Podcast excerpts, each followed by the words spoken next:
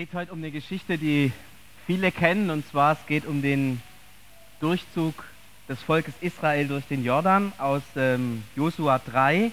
Und ich lese vor ab Vers 9. Das ist das ganze Kapitel, aber ich lese vor ab Vers 9. Und Josua sprach zu den Israeliten, Hört zu, hört die Worte des Herrn eures Gottes.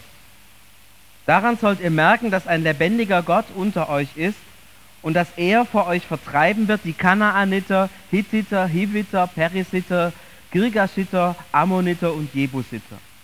Die, die Lade des Bundes des Herrschers über alle Welt wird vor euch hergehen über den Jordan.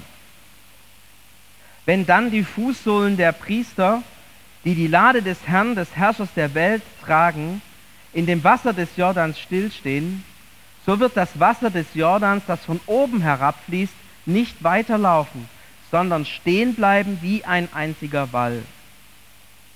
Als nun das Volk aus seinen Zelten auszog, um durch den Jordan zu gehen, und als die Priester die Bundeslade vor dem Volk hertrugen und an den Jordan kamen und ihre Füße vorn ins Wasser tauchten, der Jordan aber war die ganze Zeit der Ernte über, über alle seine Ufer getreten, da stand das Wasser, das von oben her herabkam, aufgerichtet wie ein einziger Wall, sehr fern bei der Stadt Adam, die zur Seite von Zaretan liegt. Aber das Wasser, das zum Meer hinunterlief, zum Salzmeer, das nahm ab und floss ganz weg. So ging das Volk hindurch durch den Jordan gegenüber von Jericho. Und die Priester, die die Lade des Bundes und des Herrn trugen, standen still im Trockenen mitten im Jordan. Und ganz Israel ging auf trockenem Boden hindurch, bis das ganze Volk über den Jordan gekommen war. Das Volk Israel zieht durch den Jordan und ähm, ich weiß nicht, was ihr für Bilder vor Augen habt, wenn ihr diese Geschichte hört. Ich stelle mir so den Rhein vor. Ja, ein richtig großer Fluss und man weiß, man kommt da nicht drüber. Definitiv nicht. Also vielleicht im Sommer diesen Jahres wäre es kein Problem gewesen. Aber normalerweise ist es nicht möglich, einfach durch den Rhein zu kommen. Der ist Strömung, der Fluss ist tief, ist unendlich breit. Nehmen wir eine Nummer kleiner, der Neckar. nicht so ein Riesending. Aber doch, wenn man da steht, zu überqueren, ist eine Brücke schon hilfreich. Ähm, da einfach drüber zu gehen, ist gar nicht so einfach. Und so stellt man sich das vor, wenn man die Geschichte ähm, vom Jordan hört. Allerdings, äh, das ist der Jordan. Also okay, ich gebe es zu, das ist der Oberlauf, da ist noch nicht so viel, aber ihr merkt, die Dimensionen sind nicht so ganz reinmäßig, sondern eher Kirschtalmäßig. Es ist ein bisschen bescheidener mit dem Jordan. Das ist der Unterlauf. Auch da, ich, ich, ich gebe zu, zum Oberlauf ein bisschen größer, aber überschaubar wirklich überschaubar. Das ist kein Strom, das ist kein mächtiger Fluss, das ist definitiv nicht der Amazonas. Ein bisschen unscharf. Das nächste Bild zeigt vielleicht schön die Dimensionen, auch nicht ganz scharf, aber in der Mitte sieht man, da paddelt einer auf so einem kleinen Kanu. Das ist der Jordan. Breit vielleicht, na, lasst uns schätzen, 5 Meter, 6 Meter. Nicht sonderlich tief, überschaubar. Und jetzt steht da dieses Volk und will über den Jordan hinüber und dann wird da so ein Hype draus gemacht. Man hätte doch sagen können, Leute, hey, ihr seid vielleicht 5000, vielleicht waren es auch 10.000 oder 20.000 Leute. Nehmt, mal, nehmt euch mal vor, jeder nimmt einen Stein, einen Stein und schmeißt den da rein. Und macht es vielleicht zweimal. Und Steine, ich kann euch sagen, das gibt's da. Es ist kein Problem, dort Steine zu finden. Die hätten ein paar Steine da reinschmeißen können, jeder vielleicht ein oder zwei, wenn es hochkommt, drei, hätten sie eine wunderbare Furt gebaut, hätten sie nicht ganz trockenen Fußes, aber relativ easy über diesen Bach rüberkommen können.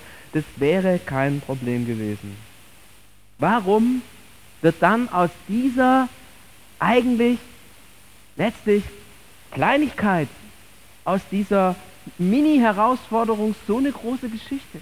Und warum diese große Erzählung von dem, dass die Priester mit der Bundeslade da reintreten und dass dann äh, der Fluss stillsteht? Die Leute, die die Bibel geschrieben haben und die sie gelesen haben, die haben natürlich gewusst, dass der Jordan nicht so riesig ist. Deswegen ist in Vers 10 von unserem Text so ein kleiner Hinweis, dass der Jordan über die Ufer getreten ist. Das klingt jetzt natürlich richtig dramatisch, ja, aber wenn der Jordan über die Ufer tritt, äh, fließt er in eine breite Ebene hinein. Also wenn wir mal ganz großzügig sind, die maximale Tiefe, die dort entstanden ist, war vielleicht so. Also mit Durchwarten wäre man da richtig weit gekommen. Warum wird aus dieser menschlich einfach machbaren Situation eine Geschichte uns erzählt, die, die so krass an den Rhein erinnert und an riesen Wassermassen und an Ströme. Und man fragt sich, liebe Volk, liebes Volk Israel, habt ihr euch nicht ein bisschen in den Dimensionen vertan? Ihr hättet da doch ganz einfach rübergehen können. Warum wird diese Geschichte so berichtet, wie sie uns berichtet wird? Ich glaube, das Geheimnis ist, dass das Volk Gottes hier eine tiefen Dimension sieht, die wir häufig in unserem Alltag nicht mehr sehen. Über den Jordan gehen, ins gelobte Land gehen, in das Land eintreten, das uns Gott gibt. Wenn man so will, in den Himmel kommen, kann man nicht aus eigener Kraft. Es ist ein Geschenk Gottes. Wenn wir, wenn wir fragen, wie kommen Menschen zum Glauben oder wie lebt man als Christen, da, da, denken wir oft auch, okay, man muss so ein paar Regeln beachten und dann funktioniert es schon. Ja? Zehn Gebote, Eltern ehren, Feiertag, Heiligen, Bibellesen steht nicht drin, aber machen wir auch noch und dann halt einigermaßen mit den Leuten umgehen, also nicht klauen und nicht lügen und so die ganzen Späße. Und dann kriegen wir das hin, dann kommen wir in den Himmel, das ist alles super gut machbar. Alles kein großes Ding. Aber es ist nicht machbar. Wir können nicht von uns aus ins gelobte Land kommen. Wir können nicht zu Gott kommen. Wir können nicht ins ewige Leben kommen. Wir können es nicht. Es steht nicht in unserer Macht. Jesus muss den Weg bereiten.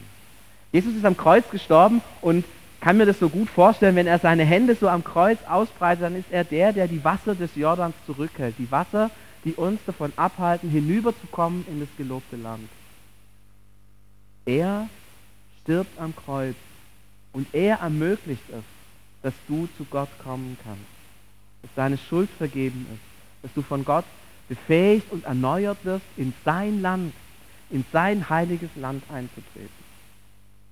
Israel spürt und weiß, der Zugang zum heiligen Land, der Zugang zum Land Gottes, der Zugang zu dem Ort, wo Gott gegenwärtig ist, ist nicht aus menschlichen Kräften möglich, sondern ist immer ein Geschenk Gottes. Und es geschieht, weil Gott uns vorangeht, weil Gott ins Wasser tritt, weil er zuerst handelt, weil er uns Freiheiten gibt weil er es grundsätzlich ermöglicht. Und ich glaube, das ist enorm wichtig, dass wir das immer wieder aufs Neue sehen. Wir haben uns den Himmel nicht verdient, sondern er ist ein Geschenk.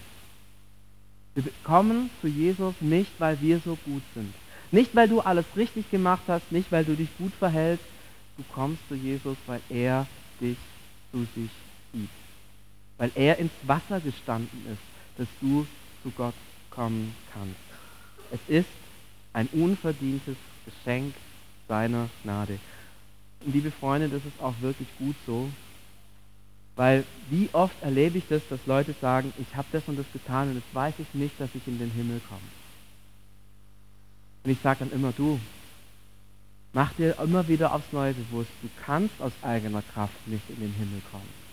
Es ist Jesus, der dir den Eintritt schenkt. Allein aus Gnade. Israel sieht diese Wirklichkeit. Wir als Volk Israel sind allein aus Gnade in dieses neue Land gekommen. Es ist Gott, der uns dieses neue Land geschenkt hat. Nicht wir machen, sondern Gott schenkt. Und ich möchte euch bitten, diesen Blick, den das Volk Israel hier hat, auch immer wieder mit in euren Alltag zu nehmen. So viele Dinge denken wir, wir könnten sie machen.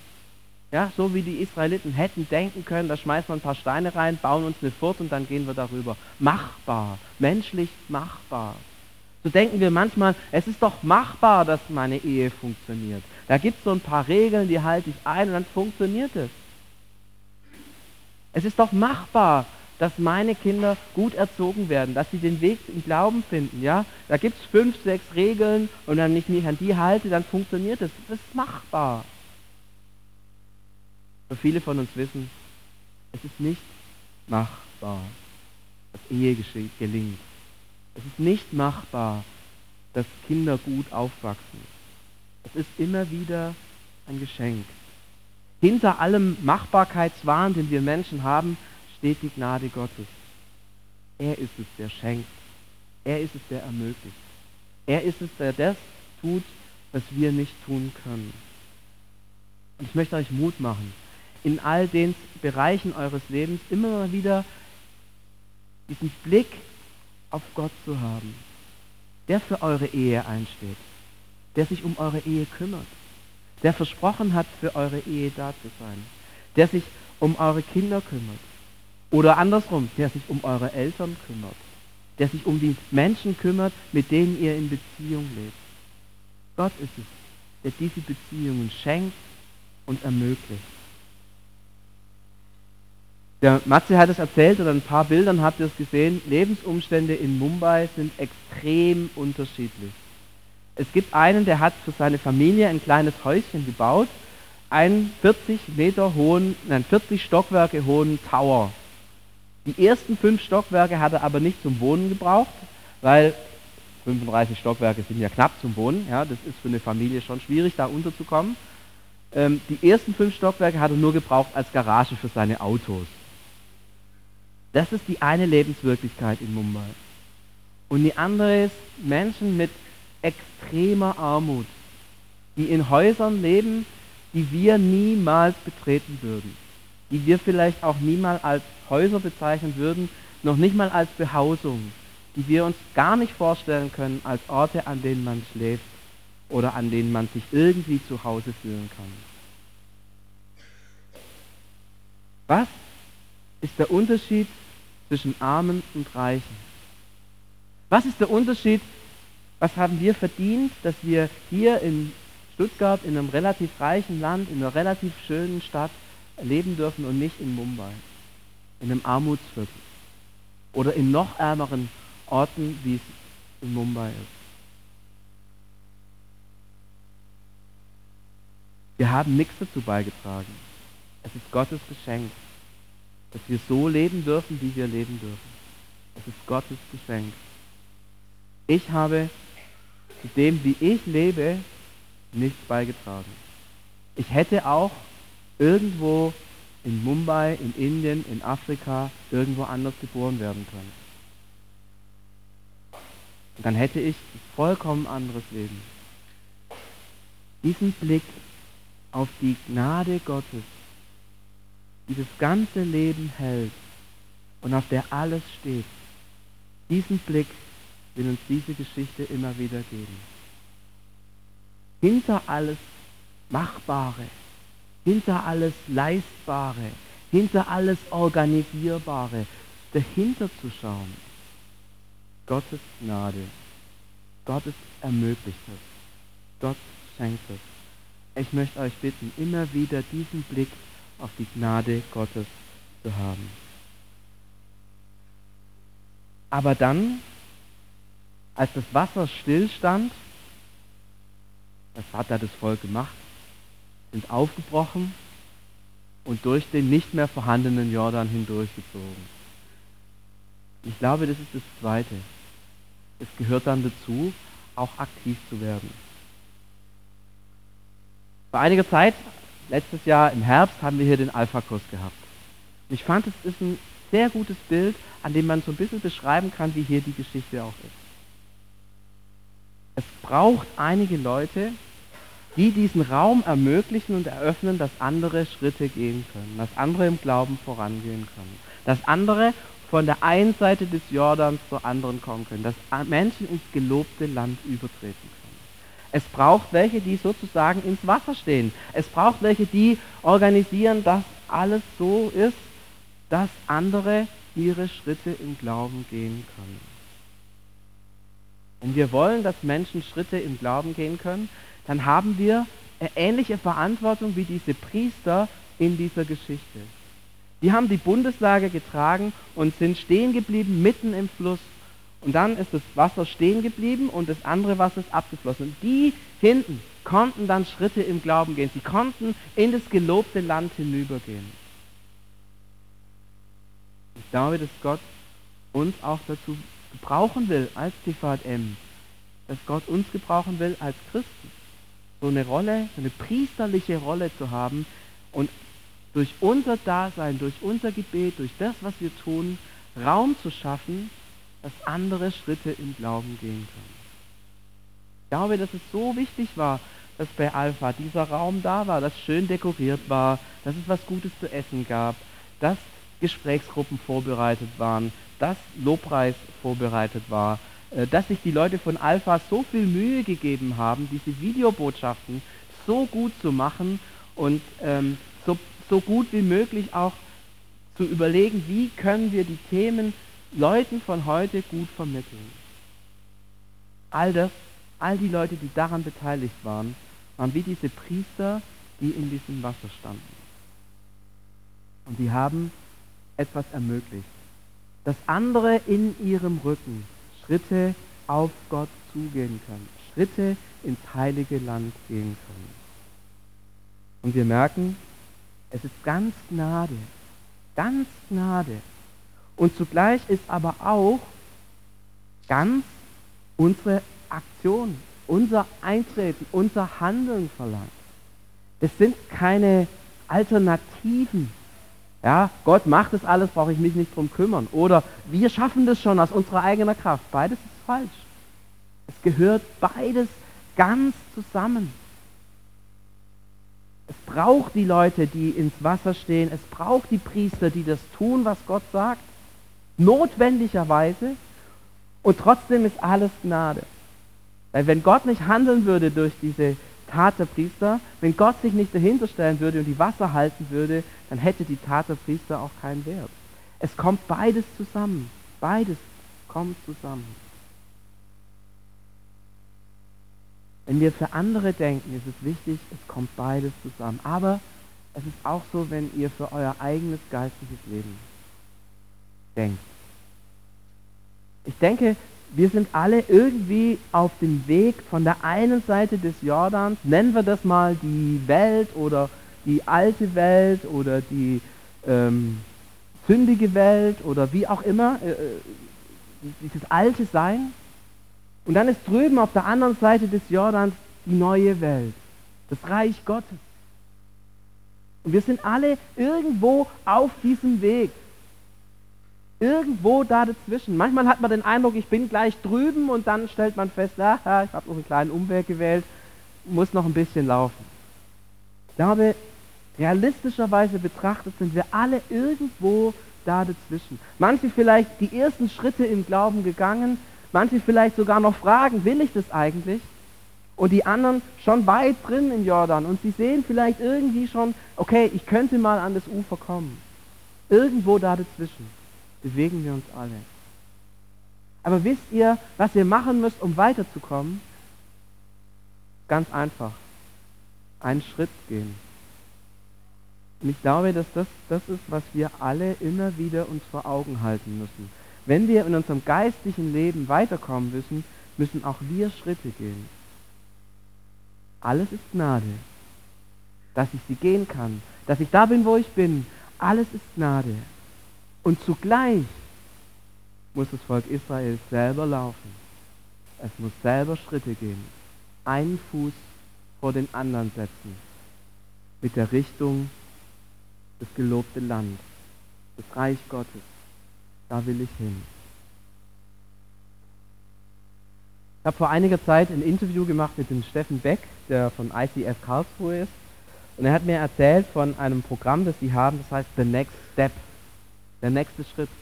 Ich habe mich da sehr, hat mich sehr daran erinnert, als ich als ich diese Geschichte gelesen habe. Das ist ein Programm, wo die Frage einfach ist, in welchem Bereich deines Lebens willst du im nächsten Jahr einen Schritt weiterkommen?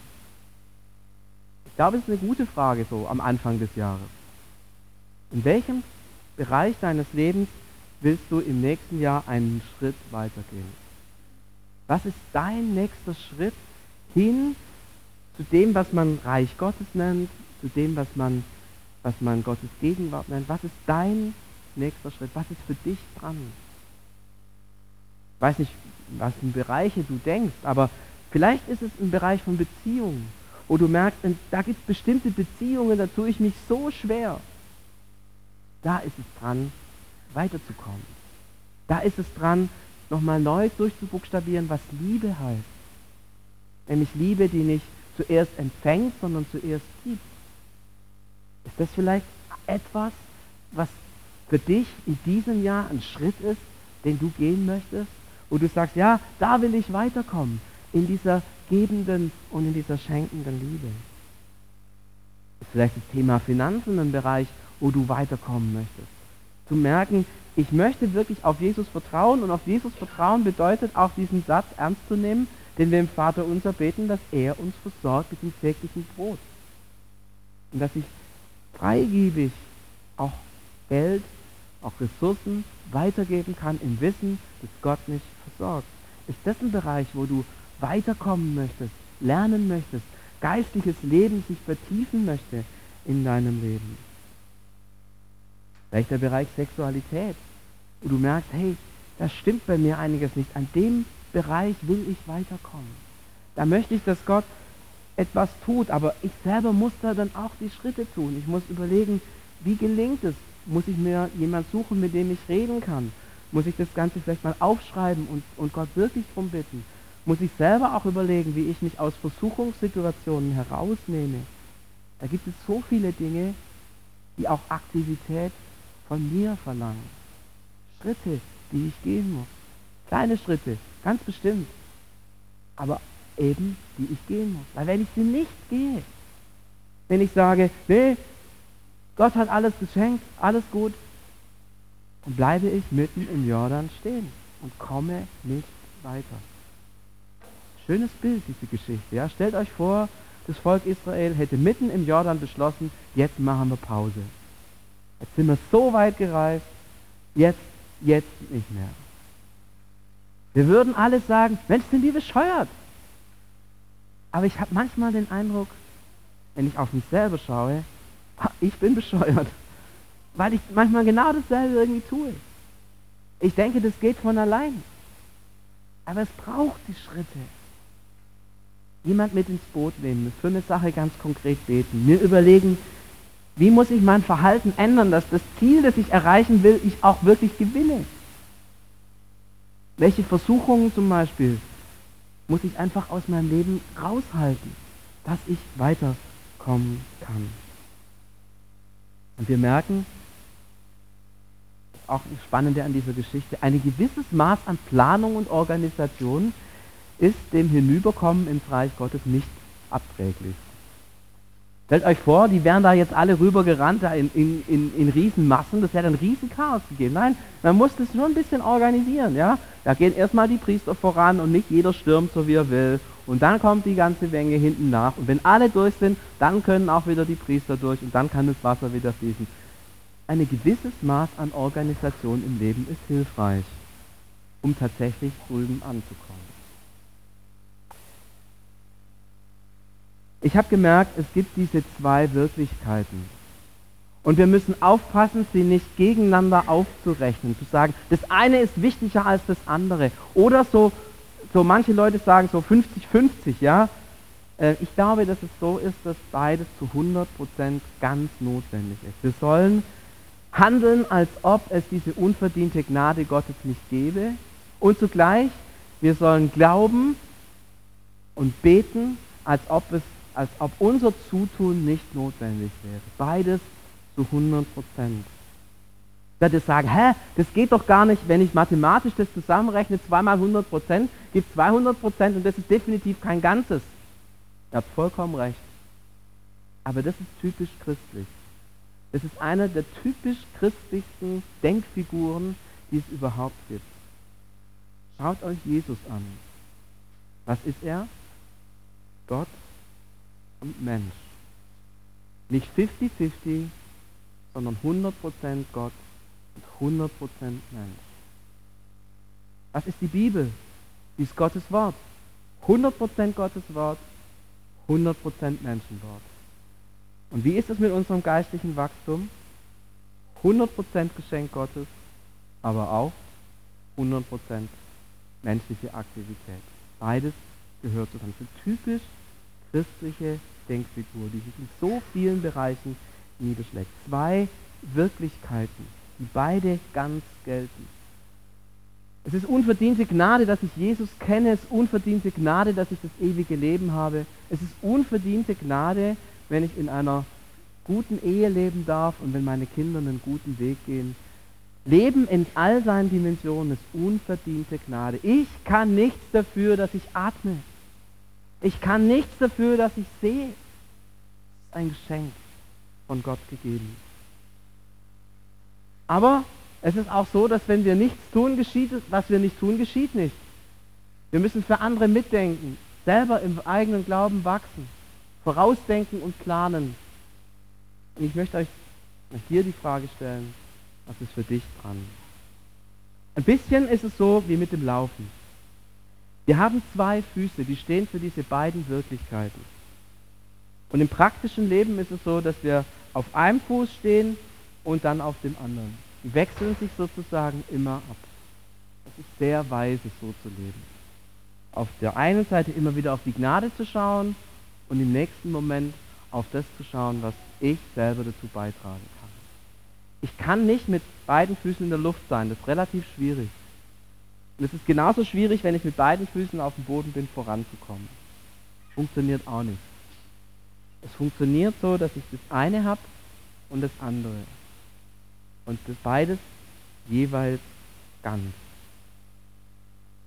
Das war für mich diese tiefe Weisheit, die in diesem Durchzug durch äh, das Schilfmeer oder das, äh, den Jordan gesteckt hat. Und ich, ich für mich möchte das für dieses Jahr auch wahrnehmen mehr auf die Gnade schauen, aber auch ganz konkret fragen, Jesus, welche Schritte will ich gehen? Ich möchte jetzt beten und dann eine kurze Zeit der Stille haben. Und ich würde euch einladen, in dieser kurzen Zeit der Stille vielleicht zu fragen, Jesus, was sind meine nächsten Schritte? Meine nächsten Schritte, die in diesem Jahr für mich ganz konkret dran sind. Und wir wollen dann gemeinsam ein Lied singen, wo wir über, an dieser uns freuen an dieser Gnade Gottes, die ermöglicht, dass wir diese Schritte auch tatsächlich gehen können. Jesus, wir danken dir, dass du selber ins Wasser getreten bist, dass du ans Kreuz gegangen bist und damit die Möglichkeit und den Raum eröffnet hast, dass wir auf das Reich Gottes hinzugehen können, dass wir hinzutreten können zum Heiligtum, dass wir dir begegnen können, dass wir in dein Reich hineinkommen können. Du hast alles bereitet. Und zugleich ist es wichtig, dass wir Schritte gehen, persönlich für unseren Glauben, aber auch Schritte gehen, dass andere in unserem Rücken Schritte des Glaubens gehen können. Wir wollen dich bitten, dass du uns zeigst, was unsere Schritte sind in diesem Jahr, wo du uns rufst, herausrufst, den nächsten Schritt zu gehen den nächsten Schritt zu gehen, hin auf dein Reich hin und auf deine Wirklichkeit hin. Zeige sie uns, so wie du damals dem Volk Israel gezeigt hast, wie ich in Schritte die gehen soll.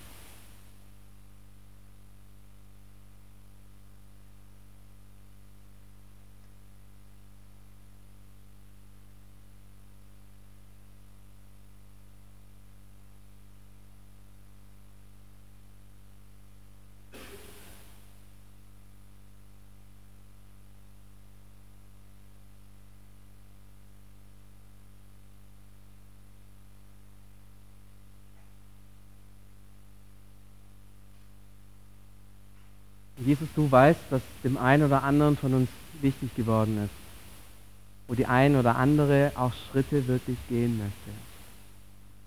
Und wir danken dir, dass du diese Schritte ermöglicht. Dass jeder Schritt, den wir im Glauben gehen, getragen ist, umsorgt ist, ermöglicht ist durch deine Gnade und Barmherzigkeit. Wir danken dir, Herr, dass du so bist, wie du bist, barmherzig und gnädig. Wir danken dir für all die Güte, die du in unser Leben hineinlegst. Amen.